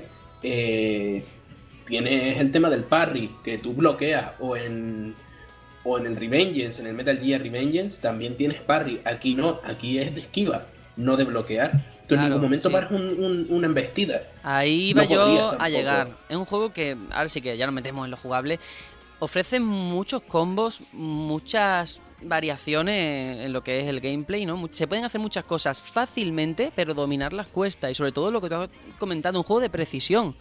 De saber calcular el- el momento exacto para esquivar. Que no es apretar botones como mucha gente piensa con los beatemaps, ¿no? Este es un juego en el que se ve claramente que es un juego accesible para la gente que juega por primera vez, Sí, pero muy duda. complicado de dominar. Yo de hecho te puedo decir que es posiblemente el juego más accesible que ha hecho Platinum Game en mucho tiempo. Porque anteriormente a este, en, muy, en un intervalo muy pequeño de tiempo, teníamos el Wonderful 101, Uf. que ese parecía una chorrada, pero la dificultad que tenía era absurda. Sí, Yo no me lo he pasado. Estoy de acuerdo. sí. Yo Eh, siempre eh, sacaba era piedra o, más difícil. o- o lo peor, ¿sabes? Sí, sí, pero es que es eso. Eh, tenemos juegos del mismo género para comparar, gracias a Dios, dentro de, de la misma empresa, y lo podemos asumir. Es posiblemente el más accesible de todos. Ujú. y, seguramente también el más sencillo. sí, y de hecho, eh, hay sí, que decirlo, es más fácil que el uno. claro, y hay un detalle, bueno, es más difícil, pero también, eh, no sé, hay muchos niveles de dificultad, ¿no? O sea, puedes progresar en la historia de forma más sencilla, eso es cierto, pero sí que hay un detalle en eso que has dicho tú de que es más accesible y te das cuenta que desde el minuto uno ya tienes todos los poderes. Que lógicamente en el primero no podías por cuestión argumental, ¿no? Pero aquí ya te puedes convertir en pantera desde que empiezas. Eso no es spoiler, eso se sabe. Porque está No, en la demo, vaya. Es que de hecho, Y eso si no también le da- uno, lo ves como muy Claro. orgánico. En y- plan, pero vale, todo, puedo todo eso le da agilidad, ¿no? Porque desde el primer minuto ya sientes que eres bayoneta, ya sientes que puedes hacer cosas Claro. complejas. Y bueno, yo creo que también tenemos que hablar de lo que es el clímax, ¿no? Esos mega ataques que podemos hacer al subir Sí. el índice de golpes, que es marca de la casa, esas animaciones Y el tiempo tan brujo. Eso es- y el tiempo brujo. Es, Mm. es un- es uno de los cambios también del 1 al 2 más evidentes. Porque, claro, en el 1 recordemos que no estaba nada de clímax ni demás, solo tenías el ataque tortura y poco más. Aquí podías activar clímax en cualquier momento y dar una somanta de palos a cualquier bicho. Estoy de acuerdo. Y lo que es las fases, a mí me parece el diseño de niveles bastante bien hecho, que ofrece mucho. Incluso el tema de los saltos también te ayuda, ¿eh? O sea, cada uno puede plantear la estrategia Sí. como, como buenamente quiera o pueda, ¿no? Y también tenemos objetos, o sea, hay, hay mucho, hay mucho que hacer. Mucho Yo agradezco mucho una cosa de- del tema del diseño de niveles. Y volvemos y vuelvo Mm. a compararlo con el Wonderful, porque para mí es lo más cercano en tiempo y en género. Eh, las misiones son rápidas y cortas, relativamente cortas. Porque es que en el Wonderful eran tan eternas, eran tan eternas que se hacía, pero incomible. Estabas a lo mejor para una misión 30 minutos. Aquí en 10 minutitos 15 te puedes pasar una fase. Y es mucho, mucho más rápido. Sí, muchas veces ha sido en plan, cojo la consola, me voy a hacer una fase, a He ver si consigo partida. mejor puntuación y ya está, ¿sabes? Y lo puedes hacer Consigo un par de monedas Mm. me compro un traje nuevo y mañana vuelvo a jugar. Hablando, hablando de puntuación, eh, ¿algunos habéis sacado platino en alguna? ¿Platino puro? Eh, ¿en, en la misión entera o en algún, en algún En- combate? Hombre, ya sería para decir en misión entera. Yo Ah, no, no, no, que- ¿verdad? que- Lo que siento, he, pero he llegado a oro, Al menos, creo. mira, He llegado a oro. una, una cosa una cosa que sí que, que he notado con respecto al, al 1, eh, lo que estaba diciendo antes, el 1 es infinitamente más difícil.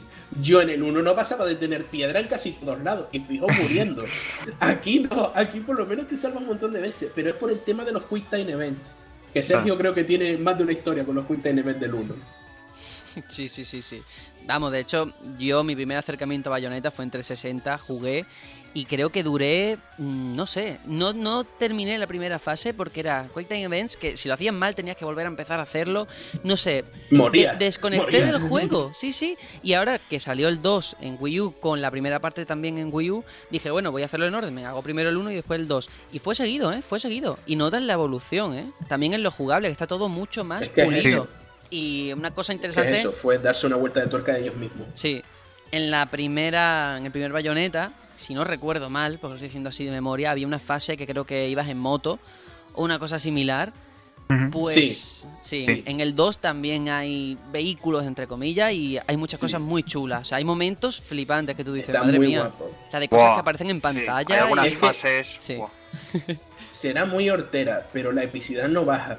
Y creo que deberíamos hablar ahora de los diseños del personaje y de los enemigos, tío. Sobre todo los el personaje que. Es que esa mujer no puede existir. ¿Cómo puede caminar sin rompérsele la columna? Bueno, bueno, ahí sí que el, el eterno debate, ¿no? De que está muy sexualizado el personaje. Pero yo a mí me gustaría también decirle a esa gente que se queja de que esto es machismo, tal y cual. Nadie se quejó en su día cuando salió la película de Conan. Porque ese hombre tampoco era normal. Yo no tengo esos músculos por pero mucho que yo quisiera.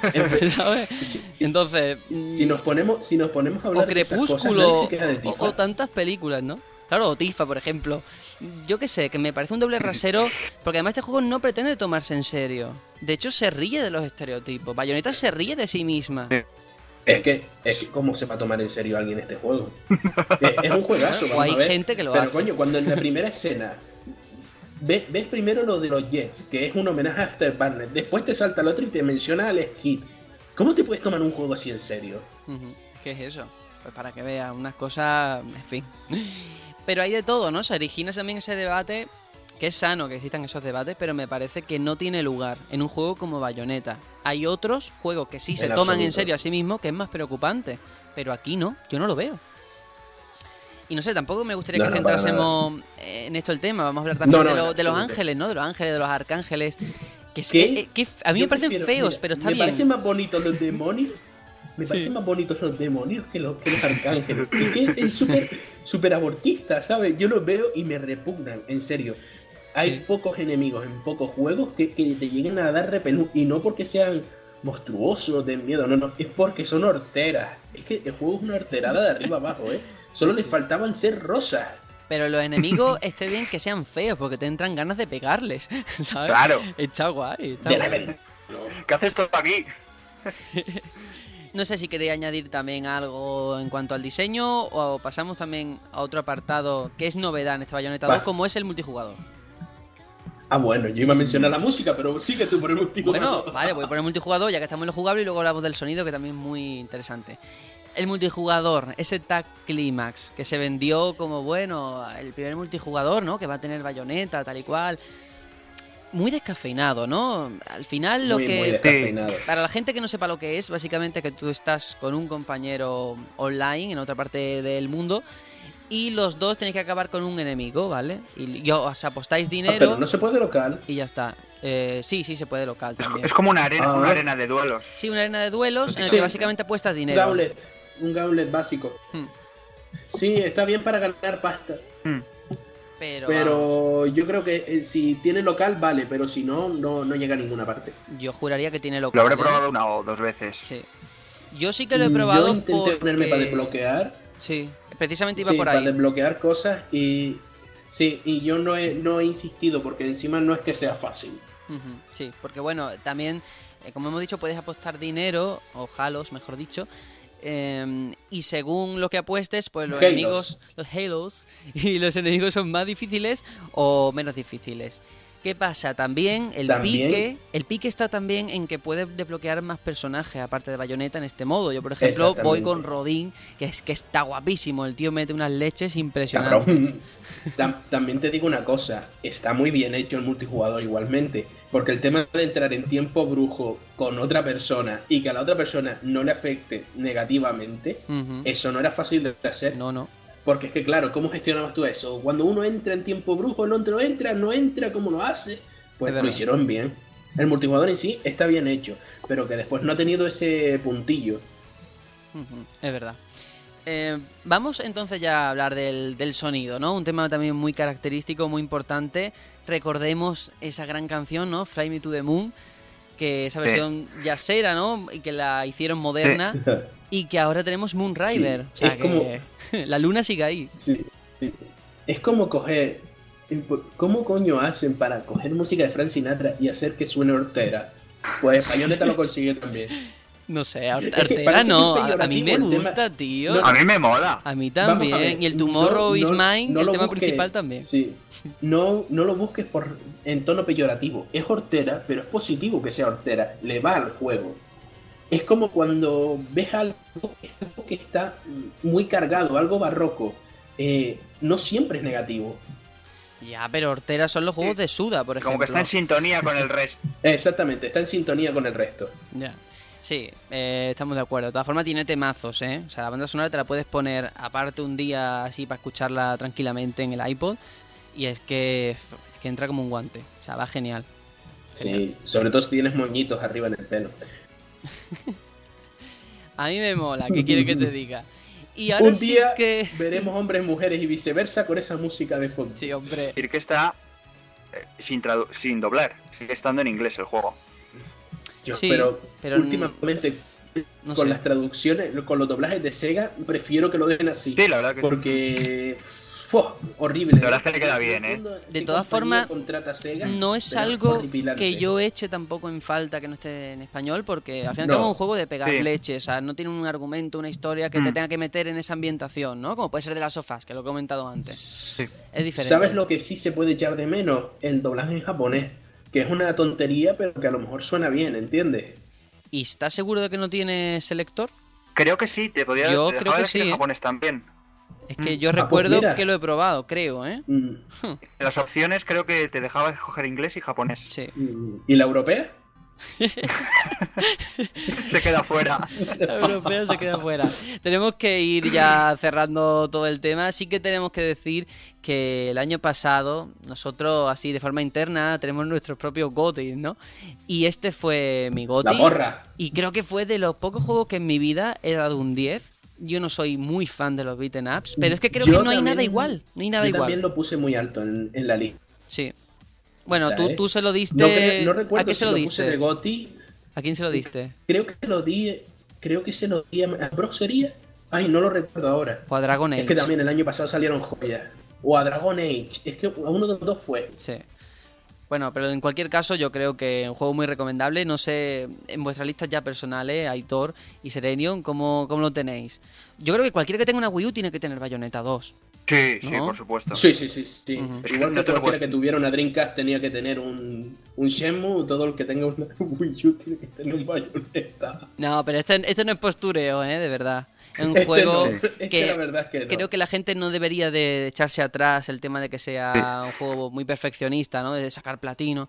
Se puede disfrutar de cualquier forma. Yo antes de, cerrar quiero Sí. destacar un aspecto positivo y uno negativo. El positivo, lo que más me marcó yo creo cuando empecé a jugarlo, es el inicio, tan frenético. Sí, Hacía tiempo sí. que no jugaba un juego que desde el primer momento, o sea, uf, es que pasan sí. tantas cosas, es tan explosivo, no sé cómo decirlo. El inicio es brutal. Y, y como negativo, quizás la campaña se me hizo un poco corta. Es me lo pasé en un día y medio. es muy corta. No, Es corto, pero, Pero es lo positivo de estos juegos es que te lo puedes pasar en distintos niveles de dificultad. Y el aparte, tema de el este tema de de los extras, de los disfraces de Nintendo, que no lo hemos comentado Sí. por falta de tiempo, pero que hay muchas cosas que Ese hacer. disfraz de Daisy. de, de- de- de conseguir de dinero y de seguir comprando cosas, ir probando objetos nuevos, a ver que, cómo se desarrolla tal cosa. Está, está muy bien conseguido en ese sentido. Pero que sí, que la eh, historia es corta, es eh, verdad. El coleccionismo de discos también. Sí. Sí, los logros. Ay, si es que hay tantas cosas que comentar y tan poco tiempo. Esto de los análisis lo tenemos que enfocar de otra manera porque es que se nos queda, ¿eh? Muchas cosas sueltas, ¿no? No puede ser, no puede ser. Ya sí, para avivar la llama, has hablado de, Sí. de inicios potentes de videojuegos. Tenemos ese prólogo de Metal Gear, ya hablaremos, que también Oh, sí, tiene cierto. tela, tiene tela. Pues nada, vamos a cerrar. Serenion, ¿algo más? ¿También tú quieres decir una cosa buena, una cosa mala o lo que tú quieras? No, yo solo quiero decir, una cosa buena las tetas de, de bayoneta y una cosa mala, que va, todo es bueno. Bueno, hay que decir que el- Toma lo- machismo. Lo está diciendo en clave de humor, que luego la gente se escandaliza, ¿eh? Por favor, por favor. Pues nada, vamos. Hoy no he hecho chistes de andaluz. No, hoy no ha hecho chistes andaluces. Vámonos a una sección nueva que ahora nos vas a contar en qué consiste y a ver qué tal, porque creo que va a ser muy interesante. Se llama Aquellos maravillosos años y esta es la sintonía. Aquellos maravillosos años. What would you do if I sang out of tune? Would you stand up and walk out on me? Qué bonito, ¿eh? Qué bonito, qué bonito. Sin duda. Pues, ¿qué es? ¿Qué es esto de aquellos maravillosos años? Bueno, pues esto es una sección en la que vamos a hablar no solo de juegos, sino de acontecimientos, películas, música, todo lo que marcó un poco eh, un año en concreto. Sinceramente, no voy a seguir un orden específico, ni voy a escoger lo mejor, lo más importante del año, sino aquello que a mí me, me marque de ese año, que yo lo lea y diga, oye, me gustaría comentar esto. O sea, Así que les voy a decir a, Sí. a los usuarios sí, sí, sí. que, que si quieren, sí, eh, al usuario le digo, si tú quieres que hable de un año en concreto entre el año 85 y el 2005, no te preocupes, mándame un comentario, dime, oye, quiero que hables de tal año, y yo hablaré. O sea, que lo que vas Y, a hacer bueno, es un resumen de un año, ¿no? Todo lo que pasó en un año. Más o menos. Exactamente. Sí, algo, algo cortito, rapidito, para que Sergio no me, no me arda el culo. Eso, eso. Algo sencillo. a ver. Y hoy me enfoqué en, en el año de, de mi nacimiento, no por mi ego, señores, no ha sido cosa del ego. Le pregunté a Vic, Vic, dime un jueguito. Y él me dijo, tal. Y digo, pues vale, ese año. Y no elegí el juego que me dijo Vic para cabrearlo. Así que, por favor, Vic,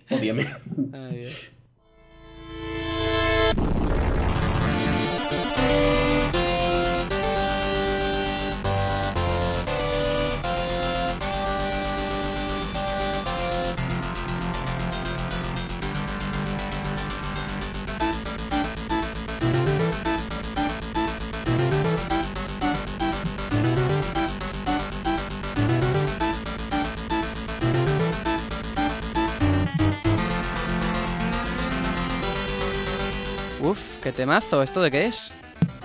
¡Buah! R-Type, tío. ¿Quién no habrá jugado esta joya, tío? Me acuerdo que era uno de los pocos que estaban recreativos aquí. Y mira, es que estamos en un año.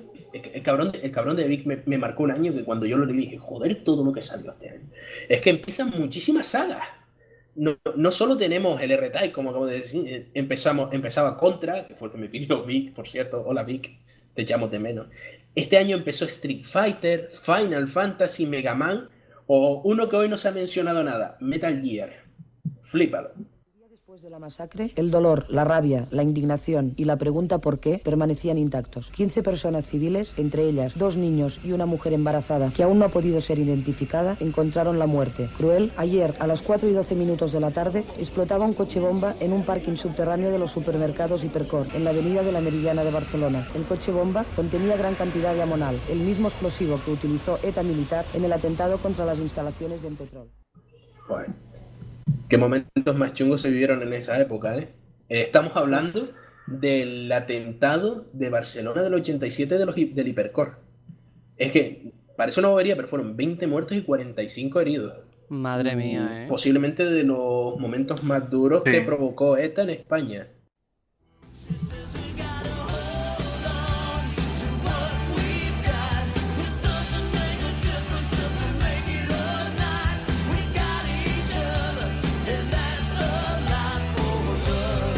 Bueno, mira, esto es más animadito, ¿no? Hombre, había que subir el flow. Nah, Bon Jovi. Temazo, ¿eh? Que es posiblemente el más famoso de este cantante. ¿Es Glam Rock, Sergio, tú que eres aquí el músico. Glam Rock es lo que toca a- a- el palomo este, ¿no?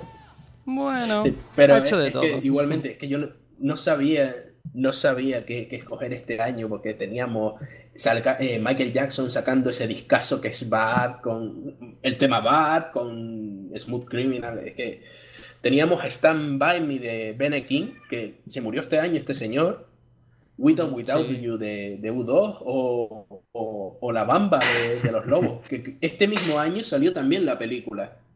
Y hablando de películas, creo que por ahí queda otra cosita. Vamos a ver, vamos a ver qué tenemos por aquí. Me llamo Íñigo Montoya. Tú mataste a mi padre. Prepárate a morir. Este año es posiblemente Frase el mítica. año en el que salen todas las pelis de la infancia nuestra. Menos la de Sergio, que Sergio es muy joven, es de los 90. Aquí tenemos la frase de Íñigo Montoya de, de La Princesa Prometida. Peliculón donde los hayan. Que, que no ha dado memes ni nada esta peli. No ha dado memes. De todos modos, no voy a cerrar este programa sin mencionar, sin mencionar un par de pelis de, esta, eh, de este año. Principalmente porque vi que es el friki cinéfilo del grupo. Me mataría. Eh, tendríamos por aquí al señor Schwarzenegger con cierto bichejo por ahí en una selva con una peli llamada Depredador, que no sé si aquí alguien lo conocerá. Predator. Sí, sí. Predator.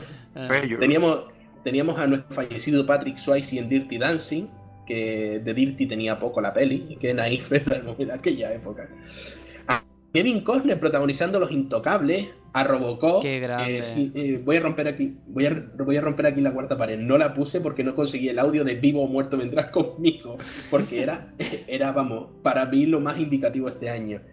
Pero va, que son muchas pelis, La Chaqueta Metálica, Jóvenes Ocultos, Arma Letal, Arizona Baby, Good Morning Vietnam, de nuestro amigo Robin Williams.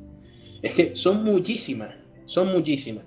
Y no puedo mencionarlas todas porque ya Sergio me está metiendo prisa. Así Sí, que, sí. Que bueno, espero que dentro de un mes alguien me haya mandado un año, un año interesante para escoger. Y si no, no se preocupen que escogeré uno al azar y posiblemente sea también tan bueno como este.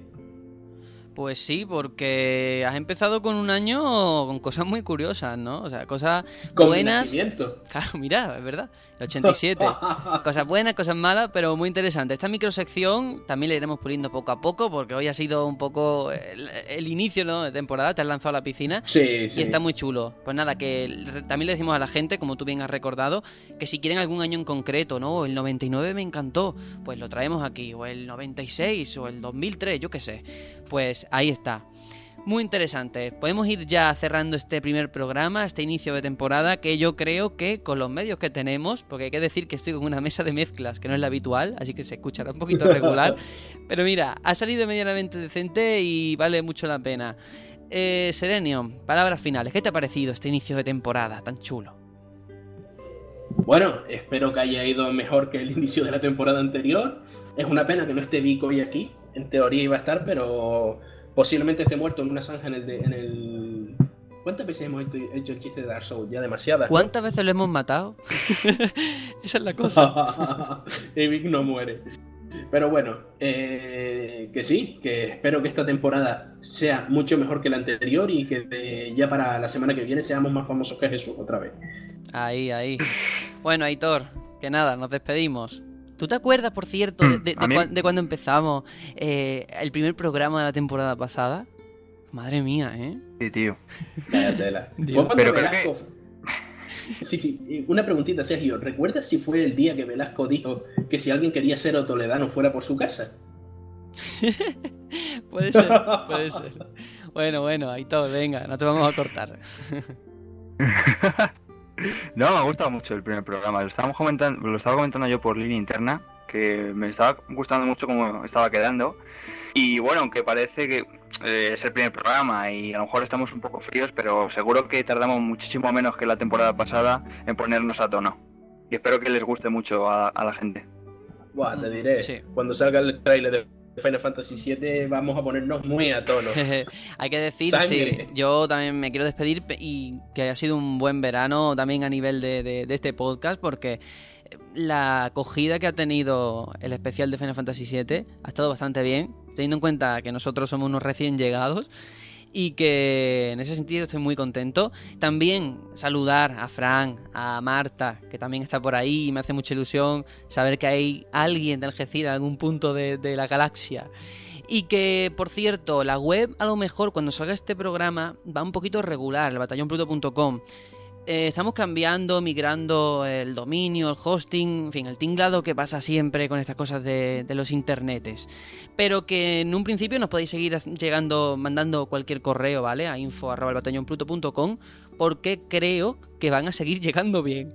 Y los leemos todos. De hecho, hay un compañero, Alberto, que ya nos ha dicho de que le gustaría colaborar porque escuchó el especial de Final Fantasy VII. Todo eso lo tenemos en cuenta y de verdad que nos hacéis un favorazo. Dipling de potato. Sí, sí, sí, nos llega, vamos, a lo hondo del corazón. Así que nada, no me pongo más tontorrón. Nos vamos ya con nuestro ending habitual.